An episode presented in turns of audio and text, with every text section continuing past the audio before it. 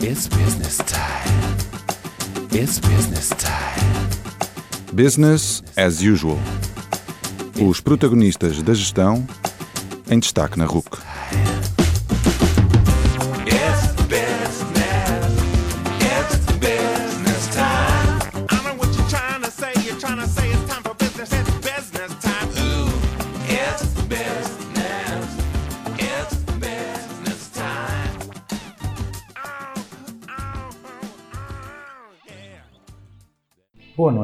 Bem-vindos ao 45º Business as Usual.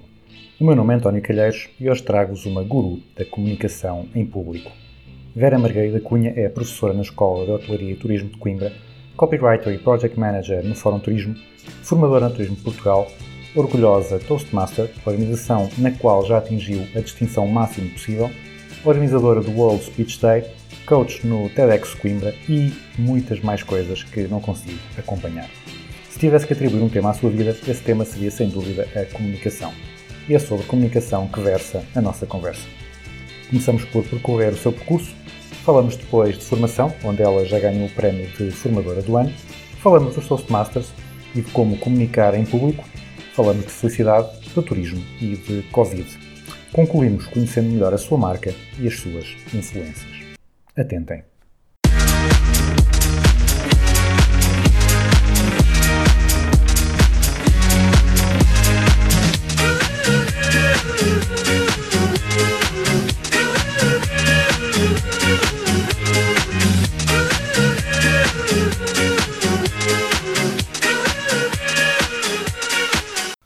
Noite, Vera Cunha. Obrigado por estares connosco no Business as Usual.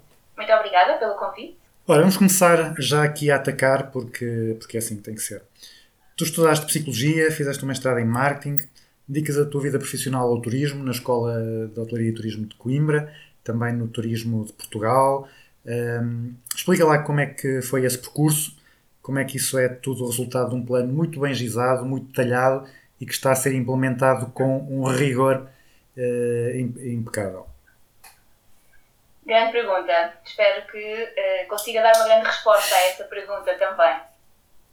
Rigor e planeamento são duas palavras que me definem e, em particular, definem o meu percurso profissional, como se pode ver pela forma como ele é tão organizado e tão focado numa mesma área de conhecimento.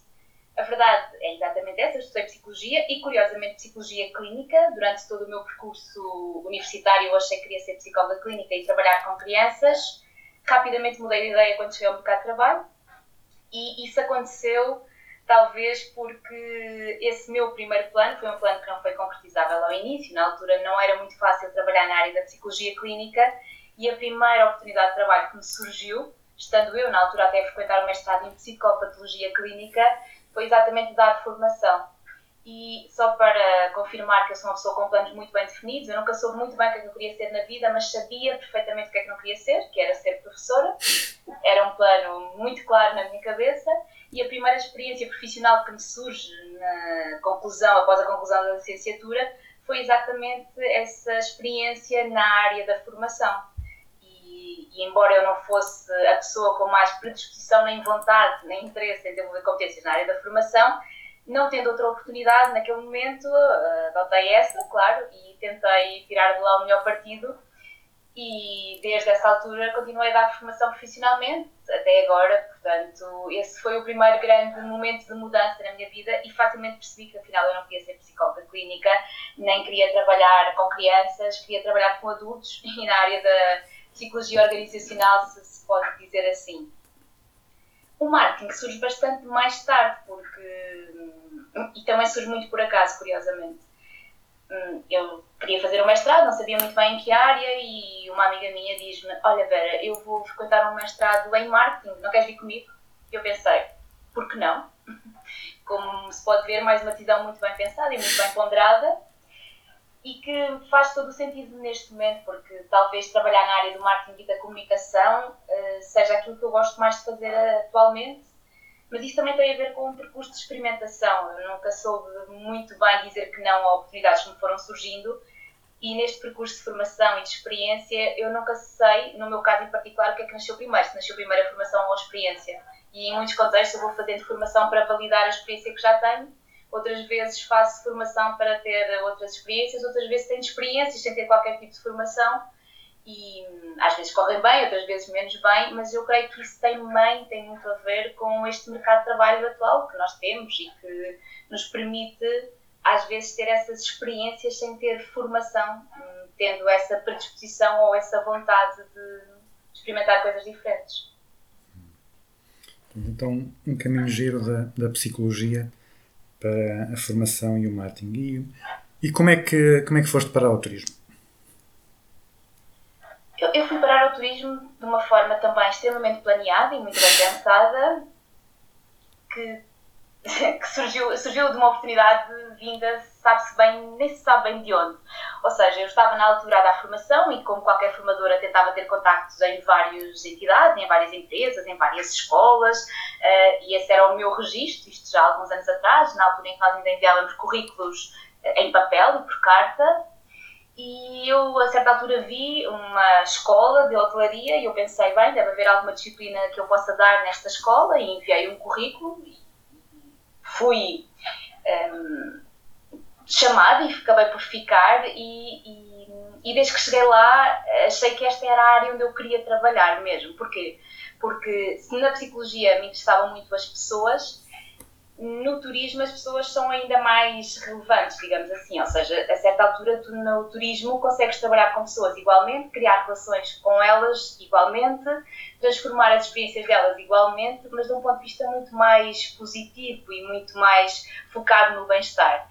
E eu, um, de alguma forma, tive a oportunidade de continuar nessa escola e, e investi bastante também nessa formação e percebi que era aqui que eu fazia alguma diferença, que eu conseguia também ter algum, algum contacto com tudo aquilo que eu gostava de fazer, porque no turismo tu trabalhas com pessoas, com experiências, com emoções positivas, com a comunicação, com a criatividade, e isso foi-me permitido, quer neste contexto profissional, na Escola e Turismo de Coimbra, quer no próprio setor ao qual ela está associada, que requer uma grande capacidade de uh, adaptação, de criatividade, de fazer as coisas de uma forma diferente, de experimentação, e isso foi, foi aquilo que me um, trouxe esta experiência e que me permitiu também desenvolver alguma competência pessoal e profissional nesse sentido.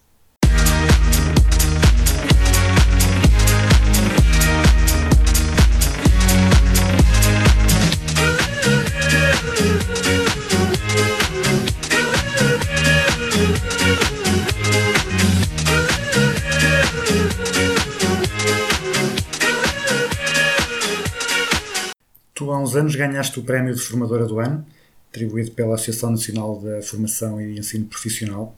Parabéns! Obrigada. Quais, quais são as principais competências que consideras que deve ter um bom professor ou um bom formador? Esta pergunta é cada vez mais difícil de responder, porque eu acho que ser formador ou professor é cada vez mais difícil e fazê-lo adequadamente e de uma forma pedagogicamente sustentada eu creio que é cada vez mais complexo. Ainda assim, se eu tivesse que identificar três ou quatro características que eu acho que um profissional desta área deve ter, eu diria que claramente empatia. Eu não acredito que tu possas ensinar nada a ninguém se não criares uma relação com essa pessoa. Eu acho que isso é essencial e isso acontece em todos os contextos onde tu estás a dar formação. Claro que uh, falamos de contextos formativos por excelência, e não contextos de palestras em que tu podes ter 150 ou 200 pessoas à tua frente, aí é mais difícil de criar relação com as pessoas, mas não é impossível. Mas num contexto de formação em que tu tens 10, 15, 20, 30 pessoas dentro de uma sala, eu creio que, em primeiro lugar, tu tens mesmo que criar uma relação com quem um, está à tua frente.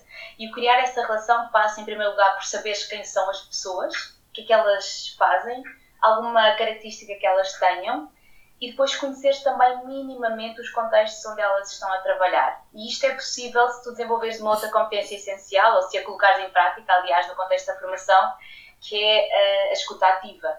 E, portanto, eu jamais, dificilmente, eu vou começar uma formação em qualquer contexto que ela seja, se não conhecer algo sobre as pessoas, se não as ouvir durante 5 minutos a cada uma. E mesmo que a formação seja relativamente curta, eu acho sempre que o tempo que eu passo a investir ou que eu invisto, aliás, em conhecer as pessoas, vai ser muito benéfico depois no decorrer da formação. E, portanto, eu acho que eh, a empatia e a capacidade de criar relação e a capacidade de escuta ativa são essenciais. E depois, algo que eu também acho que é muito importante num formador é hum, a ousadia que ele pode ter de se dar, hum, de às vezes não dar formação. Isto pode parecer, parecer um pouco estranho, mas eu acredito verdadeiramente nisto. Tem muito a ver com a, a leitura do contexto e com o sítio onde tu estás e com as pessoas com quem estás, e nem sempre o conteúdo que tu deves abordar naquele momento é o conteúdo útil. E ter essa hum, perspicácia, essa capacidade de leitura do contexto e essa capacidade de adaptação, eu creio que também é muito importante. E isso implica alguma maleabilidade, ou seja, tu não podes querer à força uh, passar um conteúdo que não é uh, o que aquele grupo precisa de ouvir naquele momento e podes, se calhar, ter a ousadia de abordar um outro, uma outra questão qualquer, de uma forma positiva, construtiva, obviamente, que tenha a ver com a tua área de competência e com, com o teu know-how e que faça sentido, porque a formação uh, é algo faz muito sentido quando faz sentido para nós. Isto parece uma redundância, mas, mas é completamente verdade. E nem sempre o conteúdo, nem sempre o programa, nem sempre a abordagem que estava previamente definida é aquela que depois vai fazer sentido naquele contexto. Eu acho que também ter essa ousadia e essa flexibilidade é muito importante na criação de uma relação formativa e pedagógica, cujo objetivo é sempre deixar eh, o grupo ou a pessoa um, um pouco mais formada e um pouco mais predisposta para lidar com qualquer contexto profissional com o qual esteja a trabalhar. E eu, felizmente, tenho experiência em muitos contextos diferentes de formação, a nível corporativo, a nível não corporativo, grandes empresas, pequenas empresas, empresas de construção civil, empresas do setor farmacêutico, um, forças policiais. Portanto, eu já passei por todos esses contextos formativos e acho que isso uh, faz sentido em todos eles. Ou seja, tu não podes querer chegar uh, à partida, achares que és o dono de uma competência ou de um conhecimento que tens que passar para o lado de lá e que as pessoas têm que ouvir independentemente tu saberes quem elas são e de perceberes como é que elas estão predispostas ou não a receber aquele conteúdo. Um, o que é que tu. Dá-me um exemplo assim, de alguma coisa ousada, diferente que tenhas feito, que tenha, que tenha corrido bem e que se tivesses mantido o status quo, a formação normal, se calhar não ia ter corrido bem. Essa, essa pergunta não é fácil porque nestas alturas nós nunca nos lembramos. Aliás, a pergunta é fácil, a resposta é é difícil. Uh, nestas alturas é sempre difícil, nós temos esse exemplo na ponta da língua.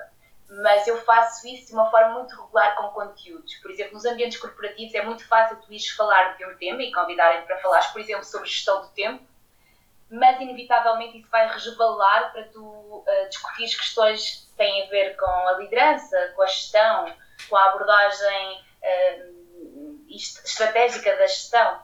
E tu teres essa capacidade de uma forma claro, uh, positiva e respeitadora para todos os contextos profissionais, de uh, dares um pulinho a outro tema que se calhar naquele momento faz muito mais sentido e traz benefícios porque tu estás a trabalhar uma competência que é útil para quem está do outro lado e porque na verdade depois todos estes conteúdos estão interligados, isso é uma coisa que eu faço regularmente, para o bem e para o mal, mas que me acontece muitas vezes porque a certa altura tu também não podes ser imune àquilo que está a acontecer no grupo, porque se estás, não estás, mais uma vez, a criar relação com quem está do outro lado.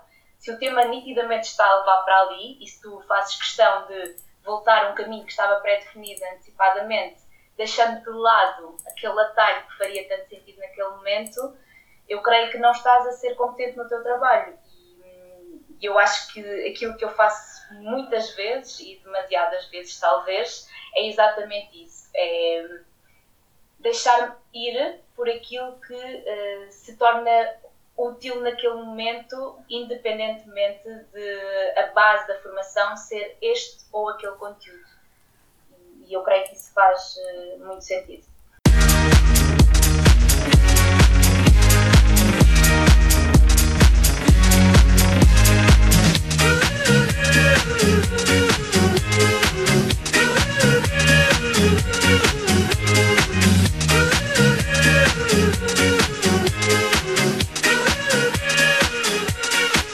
Nós conhecemos nos Toastmasters, uma organização de desenvolvimento de competências de comunicação e liderança, que está em todo o mundo, e que tu eh, conseguiste trepar ali, a, ali a, toda a carreira nos Toastmasters, desempenhaste todos os cargos de liderança, desenvolveste todos os desafios de comunicação e atingiste o cargo de DTM ou a distinção de DTM.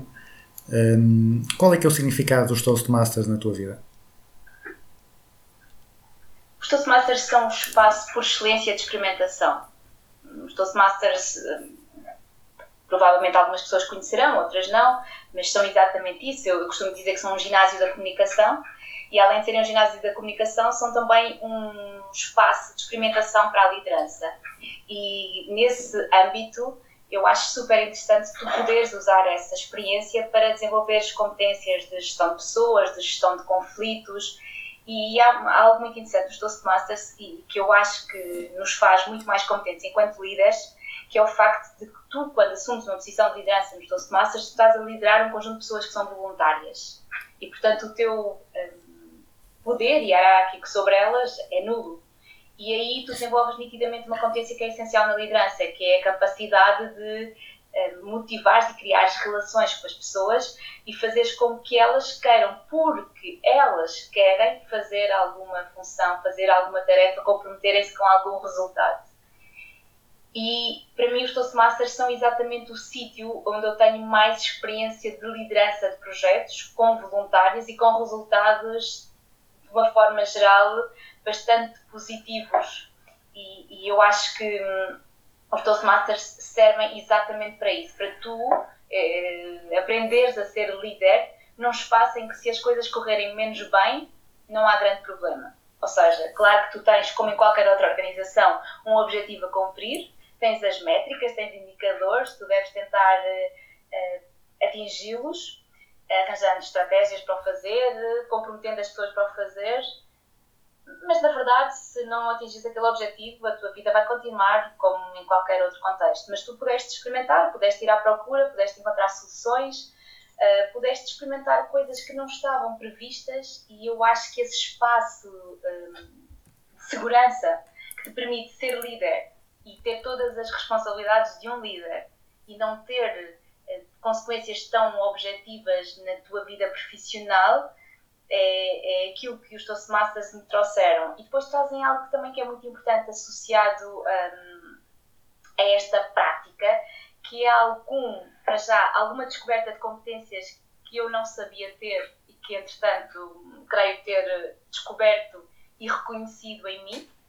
E isso também me leva a perceber que nós precisamos mesmo, às vezes, ter experiências para perceber, afinal, onde é que estão as nossas áreas de competência e as nossas áreas de incompetência é preciso pormos-nos à prova e termos essa capacidade de ir à procura delas. E depois traz uma outra coisa também que é uh, o reconhecimento associado ao sentimento de autoconfiança. Os Toastmasters têm uma característica que se calhar nós devíamos trazer muito mais para as organizações, que é uma comunicação extremamente positiva, o feedback que é feito de uma forma regular e o reconhecimento que é praticado como se tivesse uh, que ser feito de uma forma regular. E, portanto, tu estás constantemente a ser empoderado, estás constantemente a ser reconhecido, quando, claro, existem razões para tal, e isso faz com que tu adquiras algo que é muito importante, que é essa competência de autoconfiança, que depois, como é transversal, te permite ter muitas oportunidades e ter muitas experiências que talvez, se não tivesses desenvolvido essa competência basilar que é a autoconfiança, não pudesses ter. E, portanto, resumidamente, eu acho que os Toastmasters trouxeram um espaço de experimentação e de encontro e descoberta de competências e também uh, alguma autoconfiança para poder fazer algumas coisas que se calhar eu não fizesse se não tivesse essa experiência.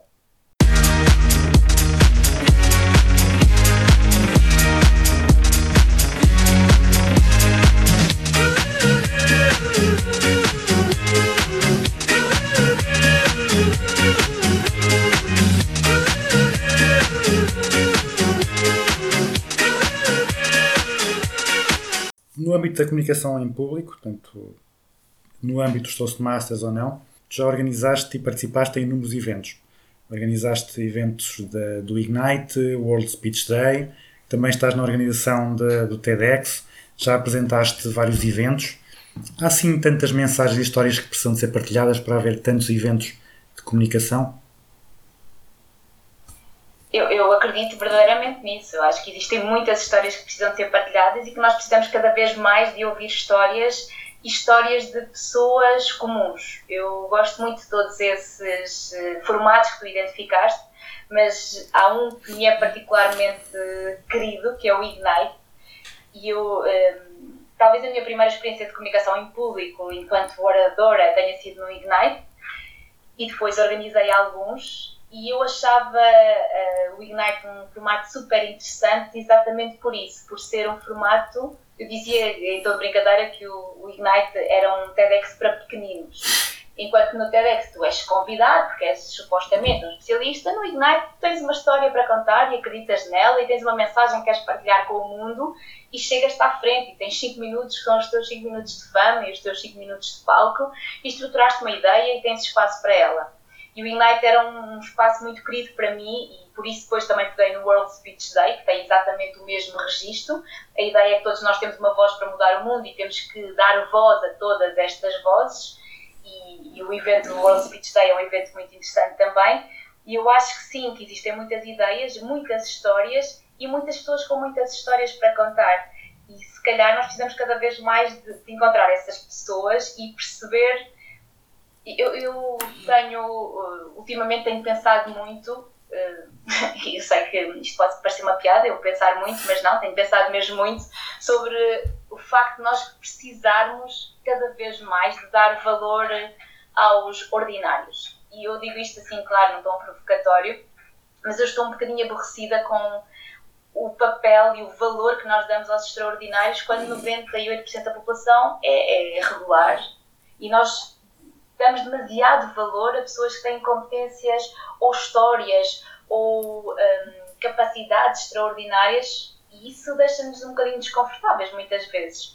E estes eventos têm esse papel também de equilibrar, ou seja, de dar voz a qualquer um de nós, porque no fundo todos nós temos histórias para contar e todos nós temos mensagens e as nossas visões sobre o mundo e temos algo que achamos que pode ser feito, que deve ser feito e que deve ser partilhado. E esse empoderamento individual acho que faz muito sentido e que é cada vez mais importante. Seja em formato de evento mais sério ou mais informal, eu acho mesmo que existem muitas histórias para contar e que todas elas podem ser suficientemente diferenciadoras na vida uns dos outros. Embora também exista essa necessidade de sabermos contar essas histórias e aí entra ao lado da comunicação e da organização da mensagem e, e da forma como nós podemos utilizar essa mensagem para que outras pessoas se sintam tocadas por ela, seja inspiradas, seja fundamentadas, seja existem muitas formas da mensagem ser útil para quem está do outro lado, mas respondendo à tua pergunta, sim, indiscutivelmente existem muitas mensagens para serem partilhadas e existem muitas histórias para serem conhecidas. Agora vou aqui fazer mais uma provocação.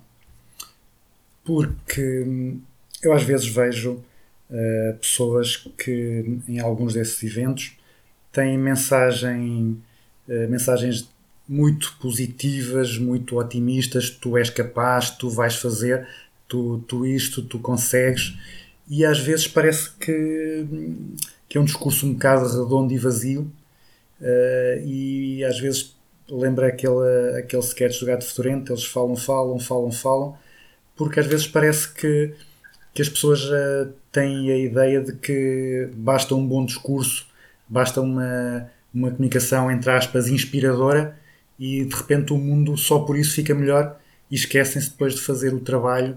De, por exemplo, às vezes uh, convidam para dar, uh, para dar palestras, para fazer formação, para motivar as equipas, fazer team buildings e pensam às vezes alguns gestores, alguns responsáveis de organizações que, ok, vem, a organização funciona mal, as pessoas recebem mal, o chefe, os chefes não são bons, tratam mal as pessoas, mas vai lá um gajo fazer um discurso motivacional e de repente tudo fica melhor, tudo se resolve.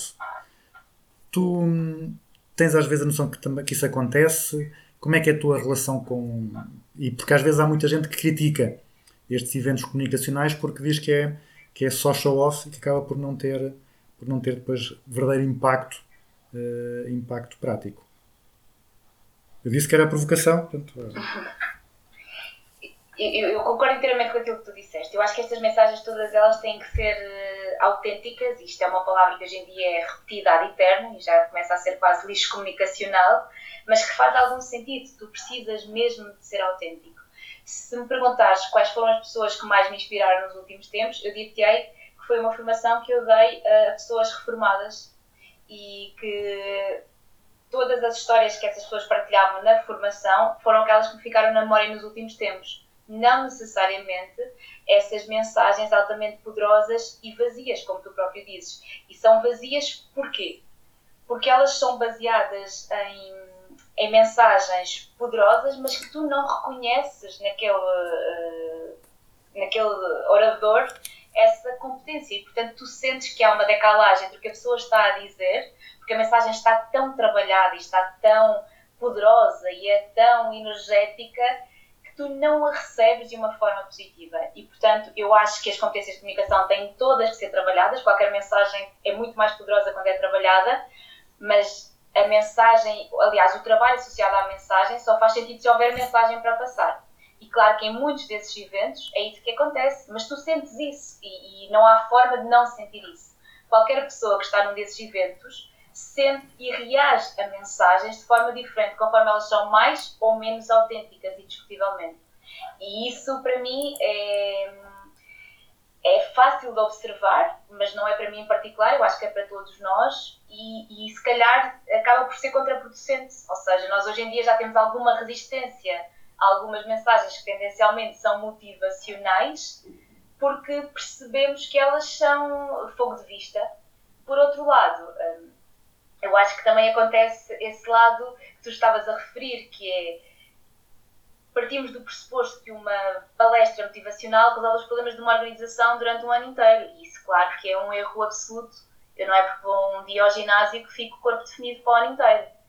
E isto é, é um erro de, de, casting também e da gestão estratégica, mas que acontece demasiadas vezes e nós todos já passámos por situações dessas, como se tu ou eu, ou alguém, fosse resolver os problemas todos dentro de uma organização, porque de repente vai lá dizer que nós temos que trabalhar todos em equipa e ser muito amigos uns dos outros e ter um foco e um objetivo e um propósito para o ano e depois vamos todos ter um jantar de Natal em que vai ser super divertido.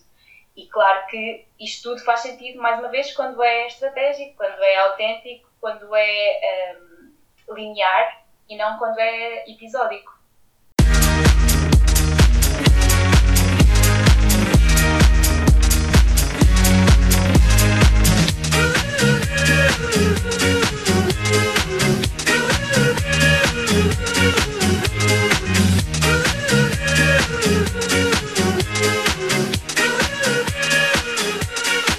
Também fazes parte desde o início da equipa do Fórum Internacional da Felicidade. Uh, já participaste em várias edições. O que é que tens aprendido nesses fóruns e de que forma é que isso te tem ajudado a ser mais feliz? Tu, tu, tu tinham acabado as provocações, mas não me pareceu que esta pergunta fosse de acordo com isso. O, International Happiness Forum tem exatamente essa visão, se calhar que estamos a falar ainda agora, que é uh, este contexto, ou conceito de felicidade, aliás, é um conceito extremamente abrangente, complexo, diverso, ambíguo. Uh, é difícil de perceber o que é, é felicidade. Eu, pelo menos, mesmo ouvindo todas estas edições e ter ouvido tantos especialistas, ainda não cheguei a nenhuma conclusão muito objetiva sobre o que é, é a felicidade. E as mensagens que são trabalhadas neste fórum são muito mensagens de, de empoderamento individual, de perspectiva, de gratidão, de perceber que tu hum, tens que estar sempre à procura, mas também tens que achar que já encontraste alguma coisa. E eu acho que essas são as grandes mensagens que, em pleno século XXI, em que tu tens uma visão às vezes tão fútil, tão superficial, tão digital do que é ser feliz, esse lado de procura e de encontro, ao mesmo tempo que tu reconheces aquilo que já tens, é uma mensagem que é regular e constante e que deve ser muito trabalhada uh, no nosso dia a dia, na nossa sociedade. E principalmente uma visão genuína de felicidade, porque se eu te perguntar o que é, que é felicidade para ti, não sei se tu me sabes responder. Eu também não sei responder o que é, que é felicidade para mim, há respostas muito óbvias, depois há momentos em que se calhar nós até nos devíamos sentir felizes, mas afinal até nem estamos. E, e eu acho que há aqui um lado também de aceitação que a felicidade é uma procura que é muito eh, trabalhado nestes, nestes eventos e principalmente numa grande diversidade de contextos. Porque quando nós estamos no International Happiness Forum, tu podes falar de felicidade em contexto organizacional, em contexto relacional, em contexto individual, ehm, em, em diferentes idades, e isso implica também que a felicidade é uma construção e que tu também és responsável por construir a tua própria felicidade. E se eu tivesse que dizer o que é que eu tenho aprendido com esses eventos, é exatamente isso: é que a felicidade é uma construção e que tu és responsável por eh, construí-la e torná-la útil e encontrares a tua própria felicidade. Isto parece uma mensagem motivacional, mas eu acredito nisto. Ok, estou mais ou menos convencido. Eh, No teu mestrado, eh, estudaste comunicação e uma das áreas que mais gostas eh, de comunicar é o setor do- dos vinhos. Também tens um blog em que contas histórias à volta dos vários vinhos que vais provando. Não vou dizer se são muitos ou são poucos, isso depois as pessoas podem, podem, lá, ir, podem lá ir ver. Eh, agora voltando às provocações. Um bom vinho precisa de uma boa história? Ou basta uma boa uva, bom terreno, boa produção?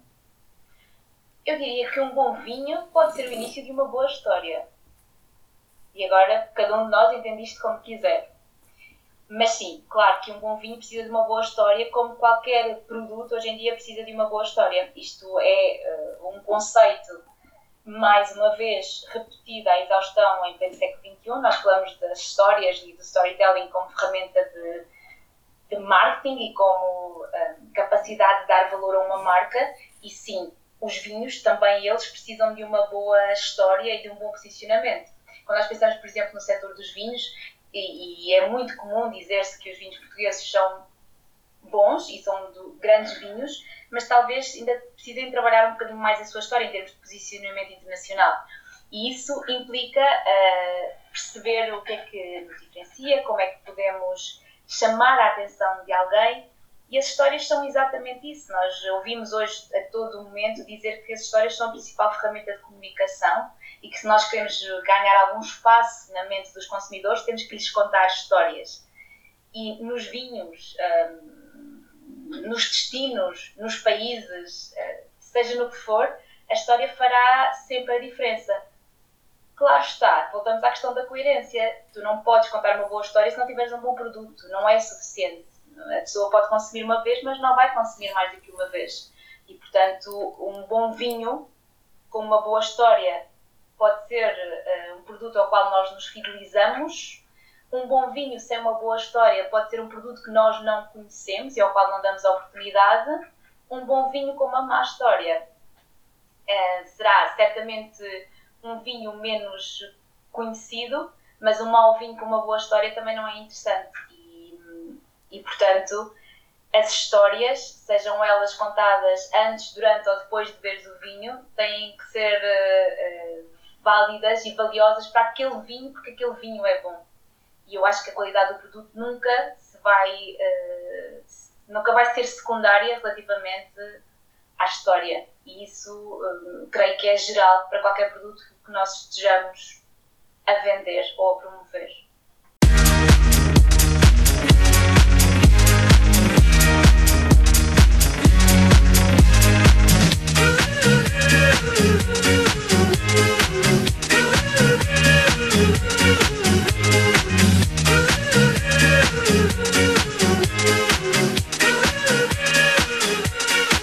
Trabalhas muito na área do turismo, tentas aulas uh, na Escola de Turismo, trabalhas no Turismo de Portugal, colaboras com o Fórum Turismo. O turismo é um dos setores que está a sofrer mais com a, com a pandemia da Covid-19. Como é que tu vês o, os, os, impactos que, que, o turismo tem sofrido uh, e o que, é que, o que é que achas que o setor está a fazer, bem e mal, para responder a esta situação?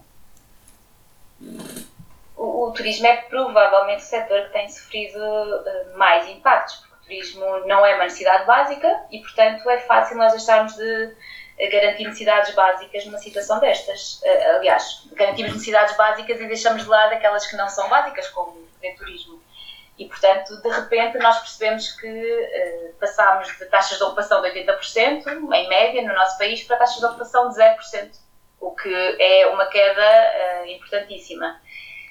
Eu- o que eu acho que o turismo está a fazer eh, bem é ser muito reativo. O turismo está a ser capaz de procurar estratégias eh, e capacidade de adaptação de uma forma muito rápida, muito proativa.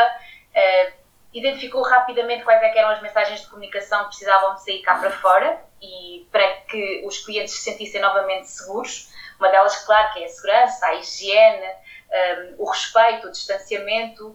Tu vês isso a acontecer em todos os grandes, eh, todas as grandes empresas do turismo.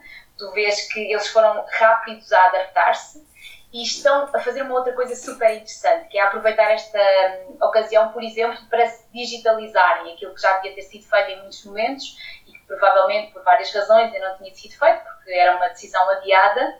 E agora tu vês as empresas a fazerem isso de uma forma ah, rápida, eficaz, fruto de muito pensamento crítico que já tinha sido feito sobre a operação e isso é de implementação relativamente fácil, porque tudo que são ferramentas digitais já estão criadas, às vezes ainda estão, não estão implementadas nas organizações. E, portanto, o turismo está a fazer isso de uma forma, creio eu, eh, rápida, eficaz e impressionante. Quando nós pensamos, todos nós, aliás, que há três meses atrás provavelmente ainda estávamos a ter uma vida relativamente normal e de repente mudámos tudo à nossa volta e já estamos, já estamos a, a, a ter eh, grandes modificações em termos de funcionamento em todas as áreas, eu acho que isso é verdadeiramente impressionante. E, e pensando o que é que o turismo está a fazer bem, para mim é claramente isso. E perceber também que todas as decisões que são tomadas são eh, decisões que a certa altura podem ser eh, colocadas em causa. Portanto, nós estamos sempre, isto é o que se chama gestão just in time, ou liderança just in time. Aquilo que hoje é, amanhã já não é. E essa capacidade de adaptação e resiliência tem sido interessantíssima. O que é que o turismo está a fazer menos bem? Não sei se consigo responder a essa pergunta, porque eh, não, tenho, não tenho essa noção.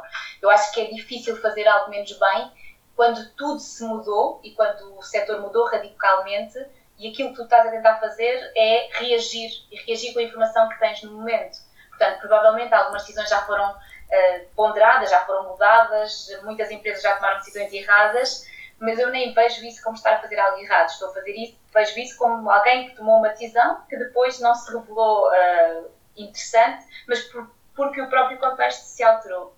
E esse lado de rapidez e agilidade na resposta é aquilo que eu mais valorizo neste setor.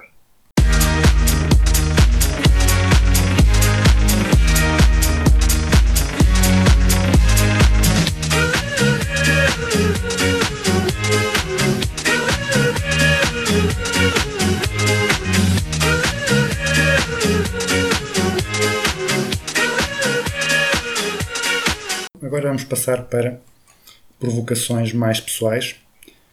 E a, e a primeira é como é que tu definirias a tua marca? Essa é o One Million Dollar Question, porque eh, acho que definir uma marca pessoal é extremamente complexo.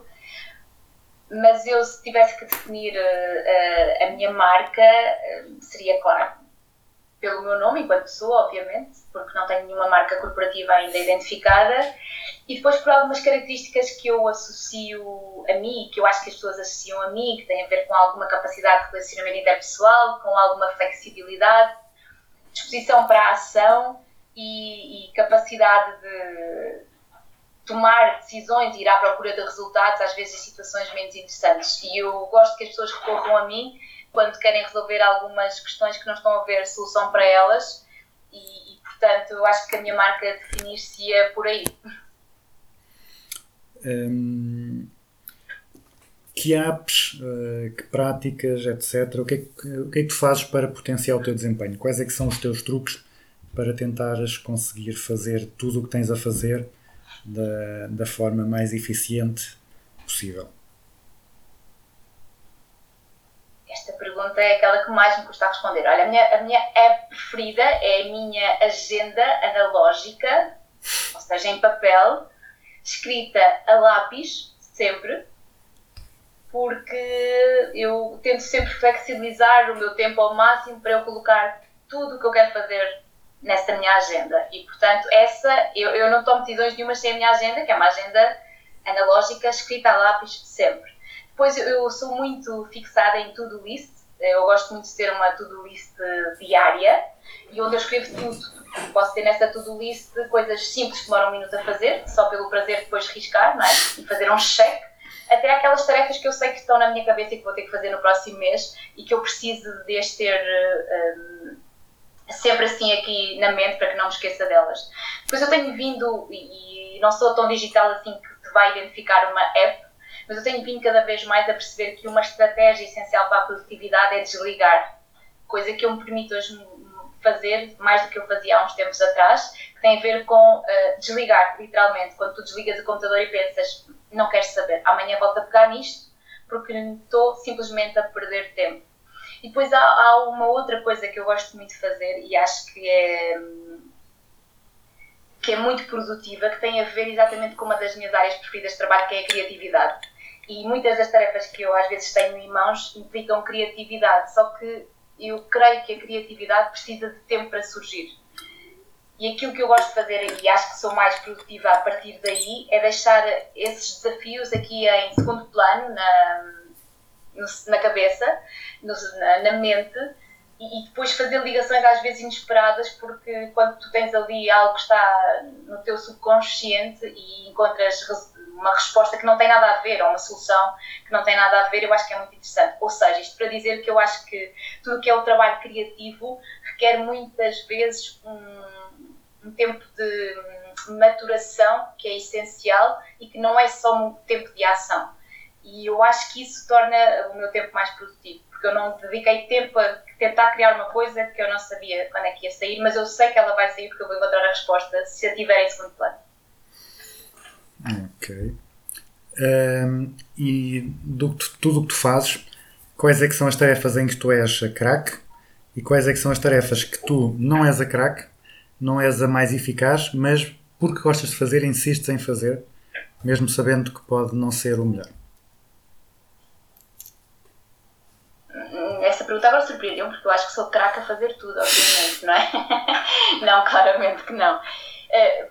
Que é que eu sou craque a fazer? Eu creio que sou. ehm, craque é uma palavra que eu não estou muito confortável com ela, mas eu acho que sou competente a criar eh, conceitos criativos e creio que sou competente a escrever um, na área do copyright, acho que é algo que eu faço muito bem também, e creio que sou competente a fazer, hum, a comunicar com as pessoas, e portanto eu faço isso de uma forma regular, quer seja em eventos, quer seja ah, em pequenas entrevistas, quer seja hum, às vezes até criar relação com, com pessoas e com um, potenciais clientes ou potenciais alunos ou potenciais eh, situações desse género, acho que é algo que eu faço relativamente bem e, e que tenho vindo a desenvolver cada vez mais. Algo no qual eu não sou craque a fazer e continuo a fazer, deixa-me ver se eu consigo pensar aqui em alguma coisa. Hum, não consigo. não consigo, não, não porque eu não tenho muitas áreas nas quais não sou competente. Mas não, não é, podemos, podemos aqui reinterpretar a questão. Qual é- há coisas que tu racionalmente penses, ok, isto se calhar não, eu não devia fazer isto, não devia estar a fazer isto, não devia perder tempo com isto, mas que continuas a fazer porque gostas, dá-te gosto de fazer. Ah, isso consigo muito mais claramente responder, claro que sim. Eh, quase tudo o que eu faço para lá do meu trabalho são essas coisas que eu eh, às vezes penso que não devia fazer, mas que não consigo dizer que não porque, porque eu tenho esse lado de querer experimentar e de querer ter a experiência. Eu, quando era miúda, eu acho que os meus livros preferidos eram os livros da Anitta e eu sei claramente porquê, porque a Anitta estava em todo o lado. Era a Anitta no campo, a Anitta na escola, a Anitta aprende a cozinhar, a Anitta aprende a escrever. E eu acho que esse lado de fazer muitas coisas e ter muitas experiências é, é muito interessante para mim. E portanto eu tenho muita dificuldade em dizer que não. Isso é aquilo que eu continuo a fazer é eh, não dizer que não mesmo a tarefas que se calhar eu não tenho a certeza se vão ser interessantes para mim ou úteis para mim ou se vão trazer assim tanto prazer mas que depois eh, acabe de alguma forma por retirar dali alguma utilidade e retirar dali alguma eh, aprendizagem que tendencialmente me vai ser útil, embora eu às vezes ainda não saiba muito bem onde. Mas aquilo que eu continuo a fazer, mesmo que às vezes eh, me prejudique, porque depois, claro que isso às vezes gera alguma incompatibilidade de gestão de tempo, é eh, dizer que não. Nesses desafios todos que tu gostas de te envolver, que, de experimentar, uh, por vezes imagino que necessites de novas competências que, que ainda não tinhas, que ainda não. Como é que tu fazes para desenvolver essas competências que, que, que são necessárias para esses novos desafios? Eu creio que, que, hum, eu acredito fortemente na autoformação e na experiência prática que te permite adquirir competências. E, portanto, uma coisa leva à outra. Em muitos momentos, tu vais à procura de formação que te dá alguma orientação teórica, outras vezes tens a experiência e depois complementas com formação eh, que te ajuda a limar alguns desconhecimentos algumas arestas. Agora, como é que eu uh, adquiro essas novas competências? Eu acho que é sempre na prática. Eu, eu tenho feito, por exemplo, muito, muitos trabalhos na área da comunicação e principalmente, por exemplo, como voz-off. E se tu me perguntaste se eu tenho alguma formação nessa área, não. Se eu agora sinto vontade de ter formação nessa área para, ligar, para limar algumas arestas, sim, tenho, bastante. Se eu ainda não me encontrei qual é essa formação, também não. Mas é muito pela experiência e muito pela prática e pelo lado do feedback que eu adquiro essa competência, acho eu. Agora que me fizeste essa pergunta, eu acho que é muito pelo feedback. Ou seja, quando tu tens alguém que sabe e que te diz o que é que tu podes fazer melhor e como é que tu te podes hum, mostrar mais essa competência, eu talvez esteja por aí. Pela experiência e por às vezes ir sem pensar muito bem se sou competente ou não sou competente para o fazer, mas arrisco. E depois ter alguma uh, necessidade, barra humildade, de receber feedback sobre aquilo que foi feito, porque nada como alguém que te ajuda a fazer melhor porque sabe fazer bem. Já que estás a falar do feedback, que, quais é que foram os, uh, os melhores feedbacks, os melhores conselhos que já te deram que te ajudaram a melhorar alguma competência ou que te ajudaram a ultrapassar algum, algum bloqueio alguma dificuldade que tu tivesses? Eu sou cada vez mais fã de feedback e, e acho que ele é realmente muito importante. E há muitos feedbacks que, que me foram dados que me trouxeram essa capacidade de melhorar. Estou-me a lembrar de um, por exemplo, uh, tem exatamente a ver com isso, com a questão da voz e da locução e que te permite uh, perceber o que é que tu podes fazer melhor, tem a ver com tudo. Desde alguém que identifica que tu talvez tenhas os S muito como é que diz, sibilados, até me estava a faltar a palavra, e tu precisas de ouvir isso porque provavelmente nunca ninguém te disse e tu não tens essa predisposição ou essa capacidade de perceber isso e quando alguém te identifica, tu uh, a certa altura percebes que sim, que claramente tens que modificar essa forma de dicção, isso é óbvio e é uma coisa muito técnica, até outras questões, se calhar, um mais comportamentais, quando alguém te diz que tu tens que ser menos rude, por exemplo, na forma como te diriges a alguém, ou quando alguém te diz que tu precisas de uh, dizer mais aquilo que pensas e a forma como tu achas que isso te beneficia ou te prejudica, algum tipo de relação mais organizacional ou, ou, ou profissional, e eu creio que isso é realmente muito importante. E, e esse, essa procura de feedback efetivo é, acho que é hoje em dia uma das principais ferramentas de aprendizagem. Infelizmente pouco valorizada uh, organizacionalmente e pouco valorizada nas nossas organizações. E, e, acho que dos dois lados, ou seja, eu acho que nós não sabemos dar feedback mas também acho que nós não sabemos ouvir feedback. Somos demasiado um, pouco humildes e às vezes não queremos entender o que é que a outra pessoa nos está a dizer. Defendemos-nos demasiado. Eu acho que saber ouvir feedback uh, ou saber receber um feedback é essencial.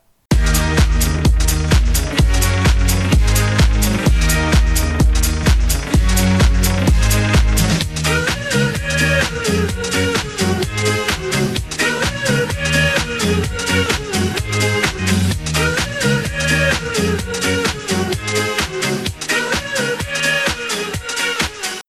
chegamos à, à parte da conversa que eu chamo de grelha fixa, que são aquelas perguntas mais diretas que são iguais para todos os convidados. E a primeira é uma empresa ou um guru, ou uma empresa e um guru que tu admires. Eu vou identificar duas entidades que não são. um- Uma é uma empresa e outra, creio que não seja, pelo menos ainda, mas que são dois locais que eu gosto de ler de uma forma regular e constante. E que uma é uma empresa que é o The School of Life, que eu sigo regularmente e religiosamente. Acho que são. hum, acho que é muito importante nós percebermos isso, que ensinam-nos pouco a viver, e isto também está muito relacionado com a forma como nós vivemos e como nos posicionamos no mundo e quais é que são as nossas ambi- ambições e afinal que competências é que desenvolvemos e às vezes não desenvolvemos as que talvez nos sejam mais úteis para o nosso dia a dia. Portanto, eu acho que o The School of Life é super interessante desse ponto de vista, porque nos prepara para a vida, não do ponto de vista das competências eh, organizacionais, mas do ponto de vista das competências pessoais e relacionais. E é uma entidade que eu valorizo muito.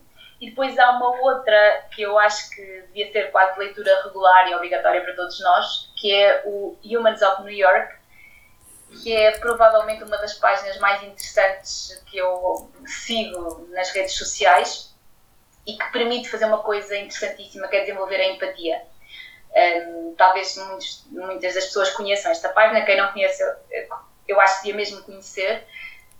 E basicamente o Humans of New York eh, conta histórias de pessoas e partes, se calhar, um bocadinho mais marcantes da história da vida das pessoas, porque todos nós temos uma história, todos nós temos momentos marcantes. E conhecer tantas histórias a partir da leitura destes contextos e destas pessoas e perceber que as nossas vidas são todas tão diferentes, mas ao mesmo tempo eh, tão pessoais e que nós podemos aprender tanto com elas, para mim é um exercício diário de desenvolvimento de empatia. E, portanto, é muito raro, nós fazemos scroll em quase tudo que nos aparece à frente.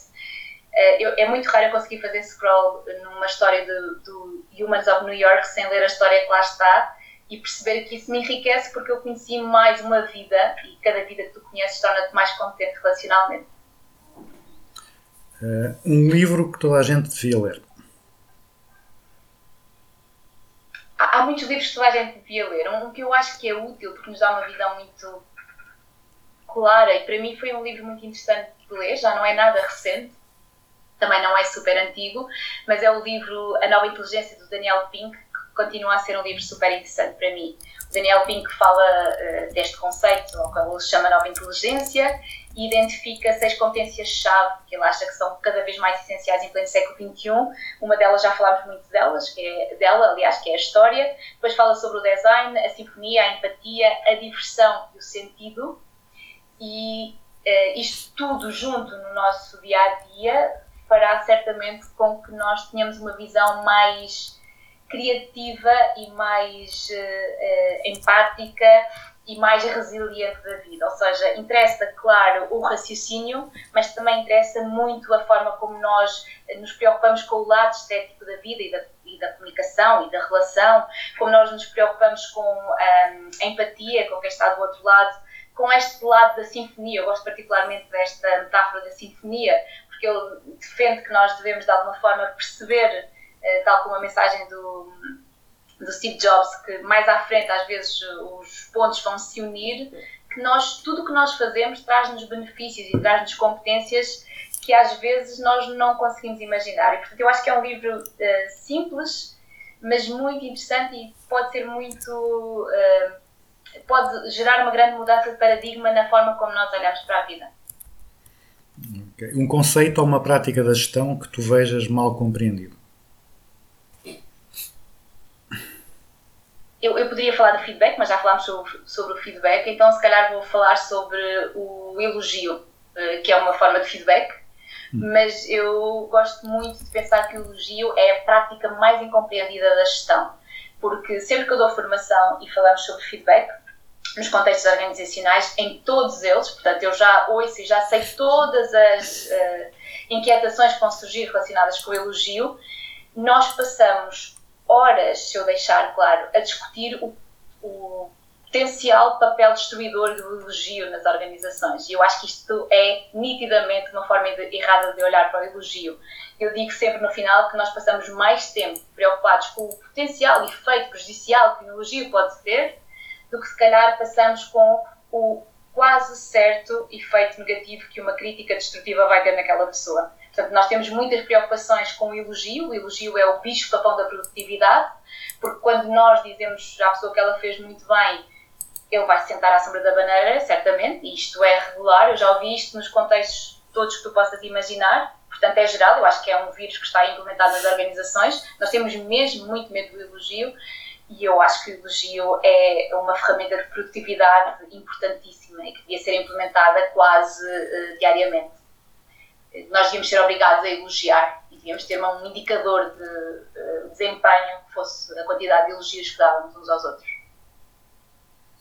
Eh, e, um e um conceito ou uma prática da gestão sobre a qual ten- tenhas mudado de ideias? Eu, eu diria que a liderança, eh, a liderança é. Eu, eu gosto, eu, eu abordo o conceito da liderança nas formações há imenso tempo, mas tenho muito mais prazer em fazê-lo agora porque tenho muito mais experiência. E eu acho que o conceito de liderança é um conceito de, de- sobre o qual eu mudei a minha perspectiva, porque quanto mais tenho experiência na liderança, mais respeito os líderes e mais tenho empatia com eles e mais percebo o quão responsável é esse papel e, e, portanto, indiscutivelmente, a minha visão sobre a liderança agora é muito mais empática e muito mais respeitadora e eu gosto muito de me colocar no papel dos líderes.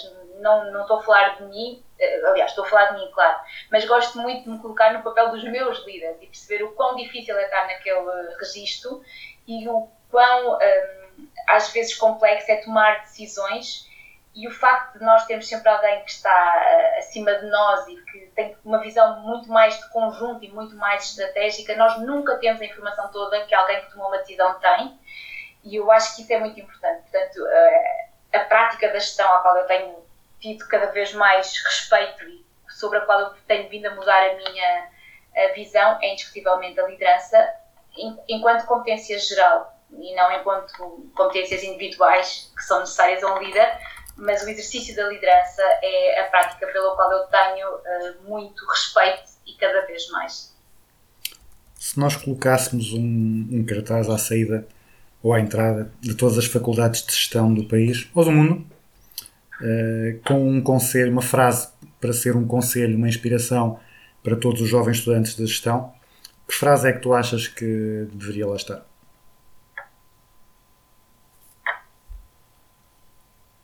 Eu acho que era eh, experimentem-se. Porque nós nunca sabemos onde é que estão as nossas áreas de competência enquanto nós experimentarmos. E eu creio que nunca vais perceber isso sem ser na prática. Portanto, experimentem-se. É, Experimentem e experimentem-se. Ponham-se à prova, procurem oportunidades de desenvolver e reconhecer competências que têm. Procurem isso de uma forma geral. Seja nas associações de estudantes, nas empresas eh, hum, universitárias, seja na banda filarmónica da vossa localidade, no rancho folclórico, experimentem e experimentem-se. E isso far- irá fazer-vos certamente mais competentes. Muito bem. E finalmente, uma música para encerrar o programa. Uma música para encerrar o programa. Esta também não é fácil, aliás, nenhuma destas perguntas é fácil, mas eu diria o That's Life do Frank Sinatra, que é uma música que eu gosto muito, porque creio que também passa essa mensagem de diversidade, experimentação e de resiliência, que é aquilo que a vida também nos exige cada vez mais. Portanto, há muitas coisas que acontecem, mas that's life, e a seguir a isso tu tens que continuar e perceber que tens que te reinventar constantemente, porque that's life. Ok, uma, uma escolha interessante. O Frank Sinatra começa a ser uma, uma referência para, para as convidadas do, do Business as Usual. Vera, muito obrigado pelo, pelo teu tempo e pela, e pela tua partilha. Ficou aqui uma, uma conversa muito rica e muito interessante. e continua, continua a comunicar muito e bem, continua a beber bom vinho com boas histórias e esperemos que, que o turismo recupere rapidamente da Covid. Muito obrigada e espero que sim, que isso tudo aconteça. Muita recuperação e boa, muito vinho e muita comunicação, claro.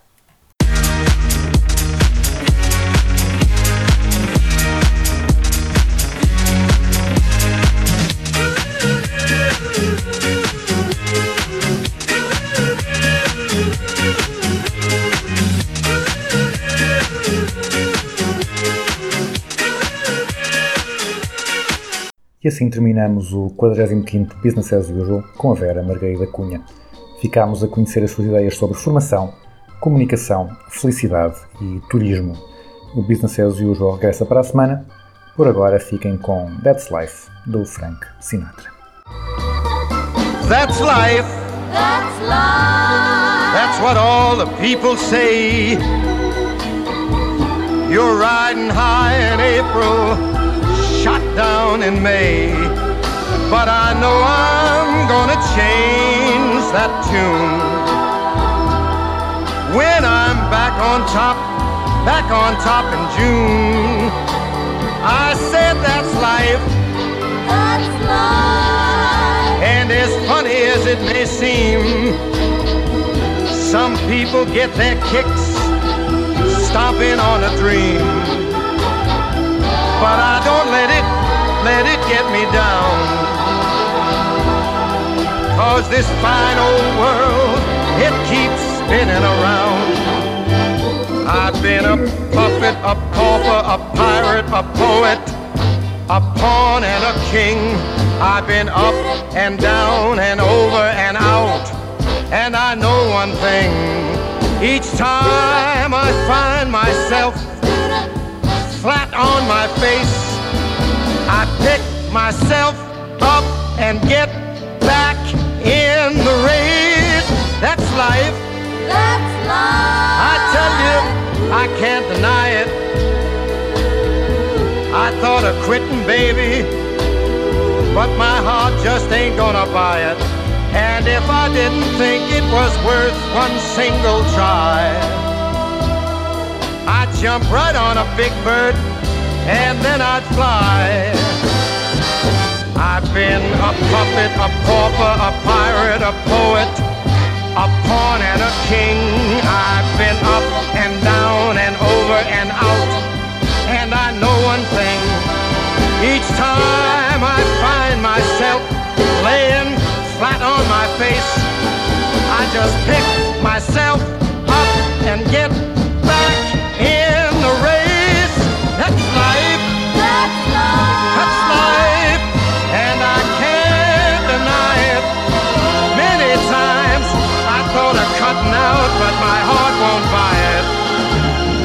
there's nothing shaking come this here July.